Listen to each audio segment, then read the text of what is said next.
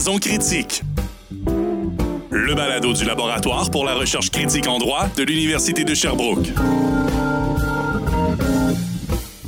Bonjour à toutes, bonjour à tous. Je suis Yasmine Dolores Bitika.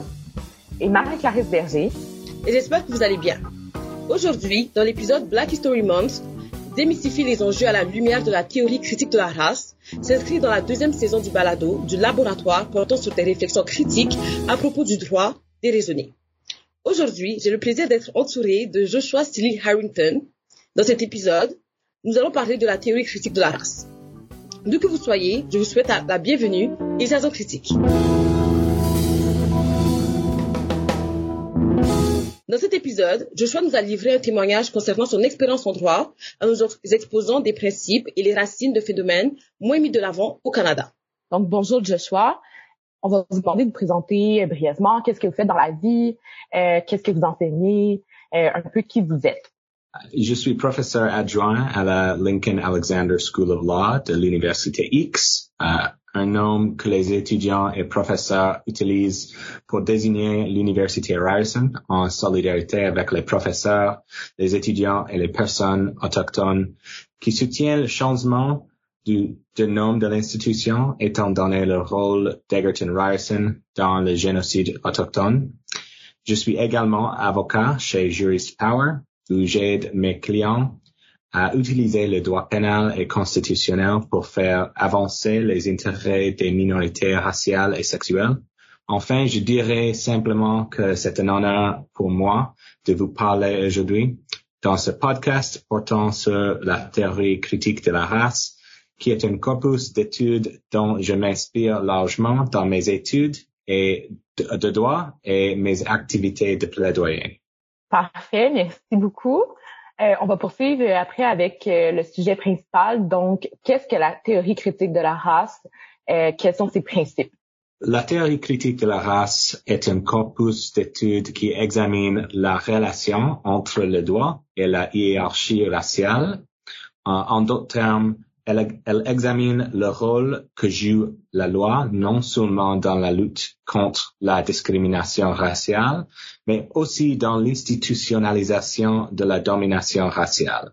Il n'y a pas d'axiome formel qui régisse la théorie critique de la race, puisqu'il s'agit d'un ensemble d'études souvent contradictoires, mais en général, je dirais que trois, que trois principes sont communs à la théorie critique de la race.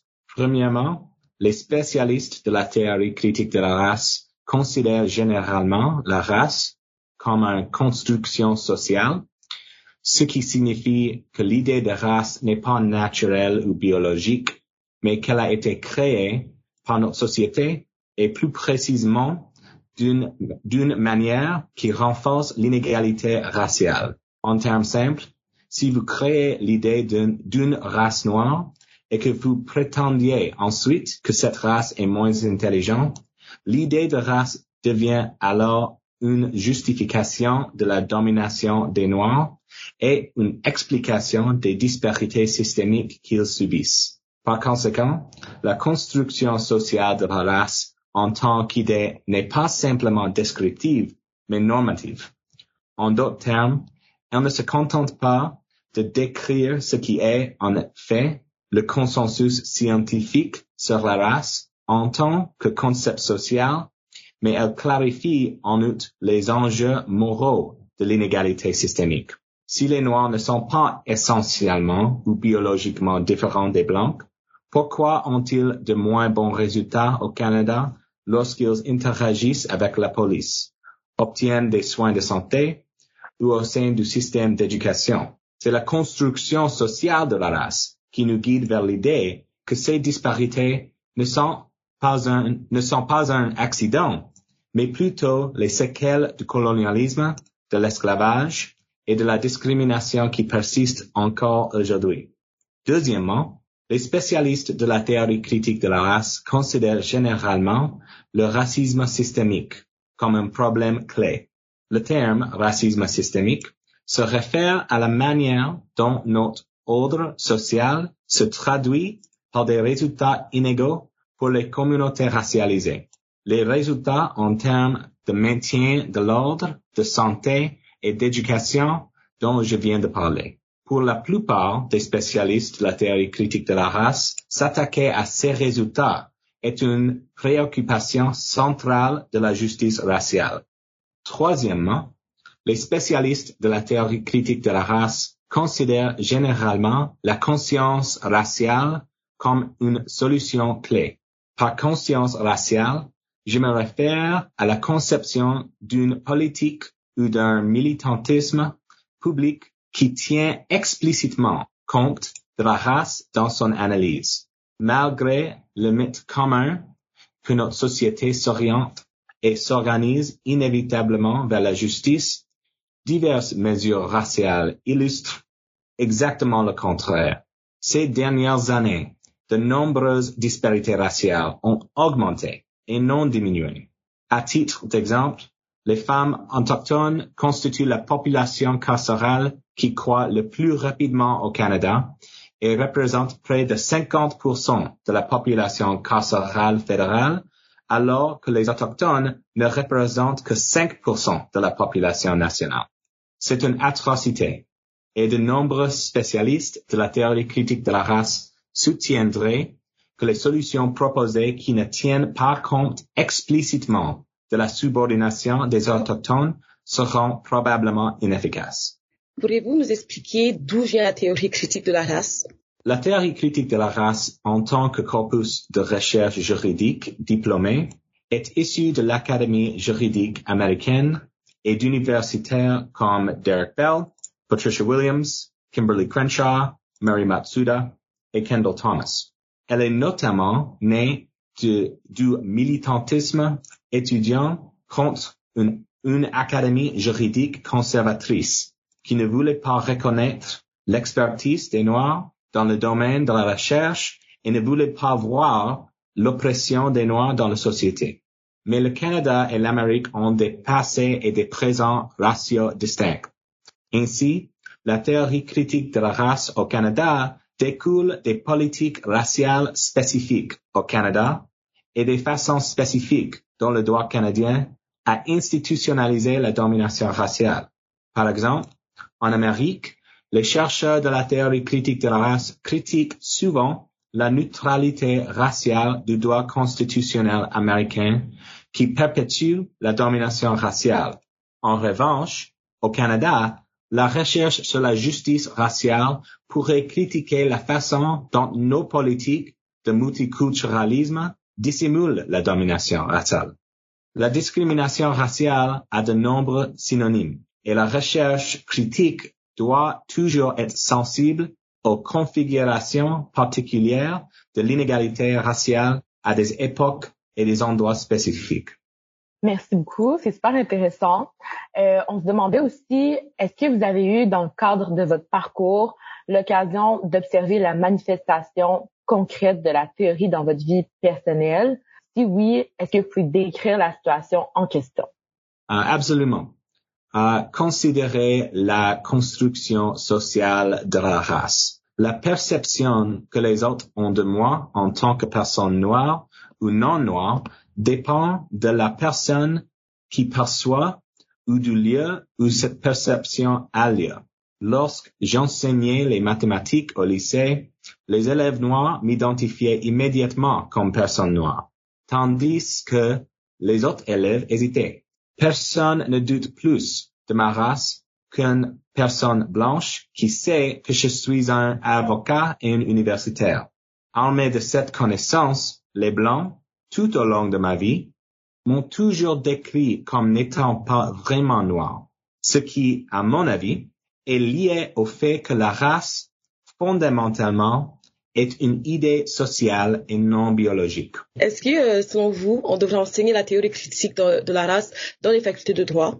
Nous devrions définitivement enseigner la théorie critique de la race, mais pas seulement la théorie critique de la race.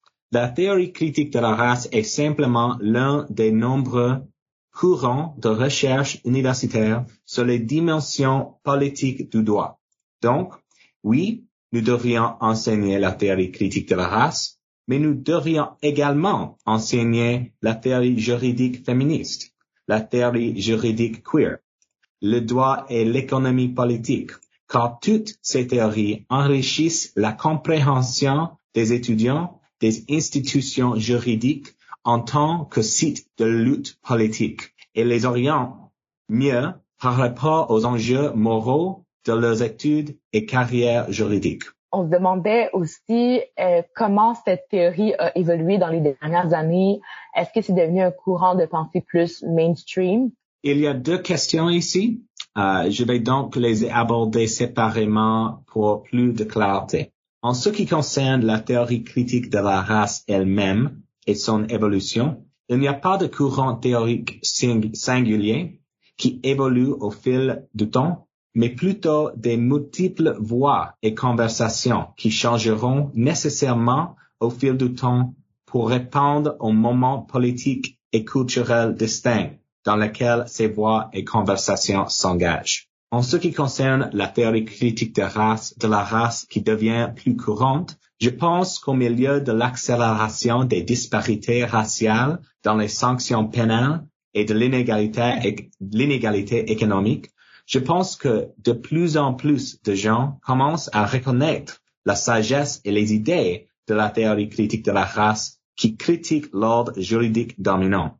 En effet, Randall Kennedy, de la faculté de droit Harvard, bien connu comme opposant de la théorie critique de la race, a admis qu'il ne pouvait plus soutenir certains de ses anciens critiques de la théorie critique de la race étant donné les récents développements politiques aux États-Unis que les spécialistes de la théorie critique de la race avaient spécifiquement anticipé. Ouais, mais justement, comme euh, ce professeur, quels sont les principaux arguments à l'encontre de cette théorie? L'argument le plus courant que je vois contre la théorie critique de la race est qu'elle rejette les idéaux libéraux d'égalité et de liberté, que donner la priorité aux intérêts des Noirs ou des Autochtones est en soi discriminatoire et que les intérêts collectifs, raciaux ou autres, ne devraient jamais supplanter les intérêts des individus.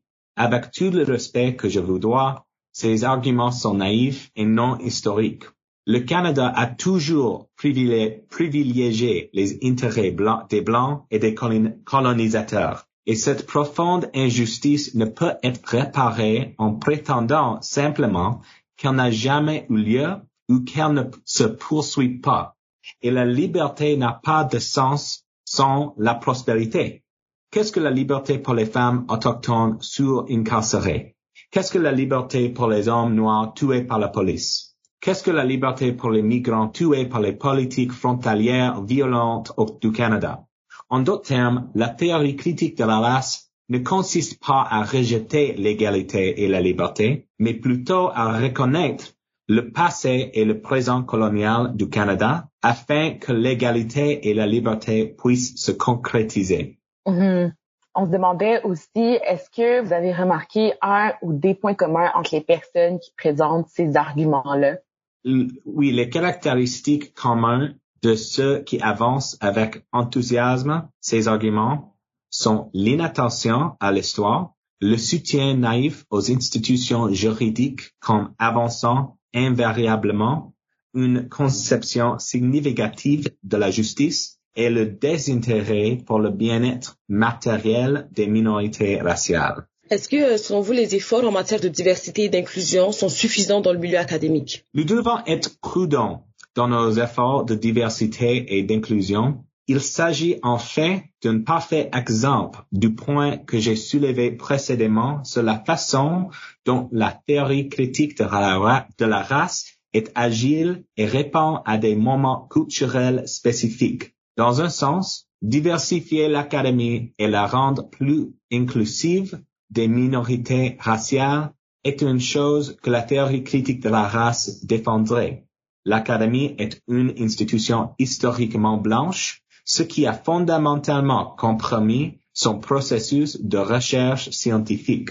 Mais dans un autre sens, les campagnes de diversité et d'inclusion peuvent être utilisées stratégiquement par les institutions comme un moyen d'occulter leur participation continue à la subjugation des minorités raciales. Par exemple, l'Université de Toronto peut annuler l'embauche d'une éminent universitaire simplement parce qu'elle a écrit des ouvrages critiquant l'occupation israélienne de la Palestine, puis lancer le réseau Black Future Lawyers pour réhabiliter son image en matière de justice raciale. Je soutiens Black Future Lawyers. En fait, je suis un mentor dans le programme. Mais n'oublions pas comment cette initiative peut être utilisée pour masquer la domination raciale. C'est vraiment intéressant et on apprend vraiment beaucoup de choses. euh, on se demandait en terminant euh, quelles sont vos aspirations pour le futur, autant dans votre pratique que dans votre université? Mes aspirations euh, sont de critiquer la contribution du droit à l'injustice raciale, d'utiliser, dans la mesure du possible, le droit pour faire progresser la justice raciale et d'exposer mes étudiants à la relation complexe, les liens sympathiques et antagonistes entre le droit et la justice. Parfait, merci beaucoup. Euh, C'était pas vraiment une de nos questions euh, qu'on avait prévues, mais on se demandait si vous aviez des livres, des ouvrages, des films euh, à nous conseiller ou à conseiller à nos auditeurs, auditrices en matière de, de critical race theory. Vous pouvez ah, les dire en ah. anglais si vous voulez. uh,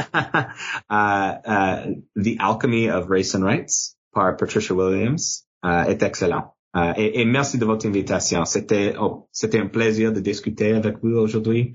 Euh, continuez à poser des questions sur le droit et la race. Euh, c'est le premier pas vers la critique de l'injustice raciale. Merci d'être venu. Merci beaucoup pour votre présence. Donc, euh, à la prochaine. Merci. À bientôt. Bonne journée. Wow, j'ai vraiment aimé l'épisode avec euh, Joshua et Yasmine. Je sais pas pour toi, mais cet épisode de Black History Month, démystifier les enjeux à l'arrière de la théorie critique de la race, ça m'a vraiment interpellée. En effet, moi aussi j'ai adoré. Puis j'ai vraiment aimé le moment où Joshua a livré un peu un témoignage par rapport au fait que euh, la théorie critique de la race serait vraiment un enjeu qui était social parce que euh, les gens avaient de la misère à concevoir qu'ils pouvaient être professeurs, puis tu un universitaire tout en étant noir. Fait que ça c'était vraiment quelque chose qui m'a qui m'a accroché. bon. Donc, euh, merci à tous et à toutes euh, pour votre écoute. Nous espérons vraiment que vous avez apprécié l'épisode et que les réflexions critiques qui ont été soulevées en lien avec les injustices raciales reliées aux droits euh, vous ont comme nous interpellés. Vous venez d'écouter le balado du laboratoire pour la recherche critique en droit de l'Université de Sherbrooke, Jason Critique. Cet épisode a été produit par Yasmine de et Marie-Clarisse Berger. Nous tenons à remercier chaleureusement notre invité Joshua Stevie Harrington pour sa participation. Nous remercions également Jess Fafard Théoret au montage audio. Pour en savoir plus à propos de notre balado et sur toutes les activités du laboratoire, nous vous invitons à visiter le lrcd.ca. Nous espérons vous retrouver dans un prochain balado pour une prochaine Genre Critique.